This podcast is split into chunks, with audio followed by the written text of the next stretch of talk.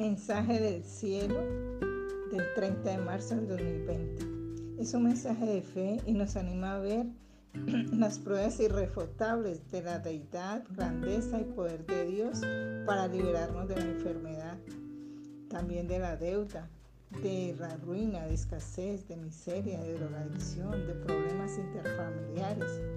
Es el que nos anima a ver que este virus eh, que está quejando a la humanidad tampoco le queda grande. Estamos como los discípulos de Jesús que se encontraban en la barca.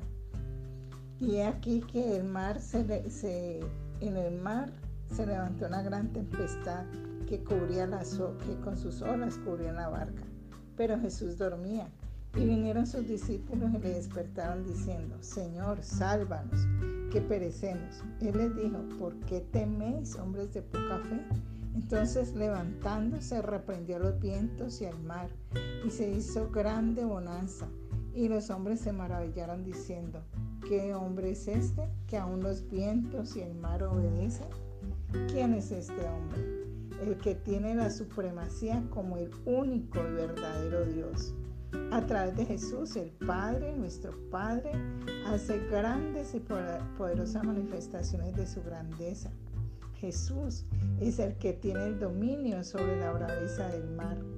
El mar, que son el mar de situaciones, de deudas, de enfermedad, de virus, de, ruina, de miseria, de adicción, con todo su poder y la angustia que quieran traer a sus vidas o a nuestras vidas, no es nada en comparación con el poder de Dios. Cuando clamamos a Él, a Jesucristo, nuestra angustia, él nos libra de todas las aflicciones y cambia esas tempestades en sosiego. No seamos débiles pensando en, qué pasará, qué haremos, qué situación, qué comeremos, qué vestiremos. Pongamos nuestra fe en Él, porque Él sabe lo que necesitamos y todo lo que necesitamos nos será añadido. Y por último, tengamos esa fe grande en esta palabra maravillosa que el Señor nos da. Y dice, yo soy el Señor tu Dios.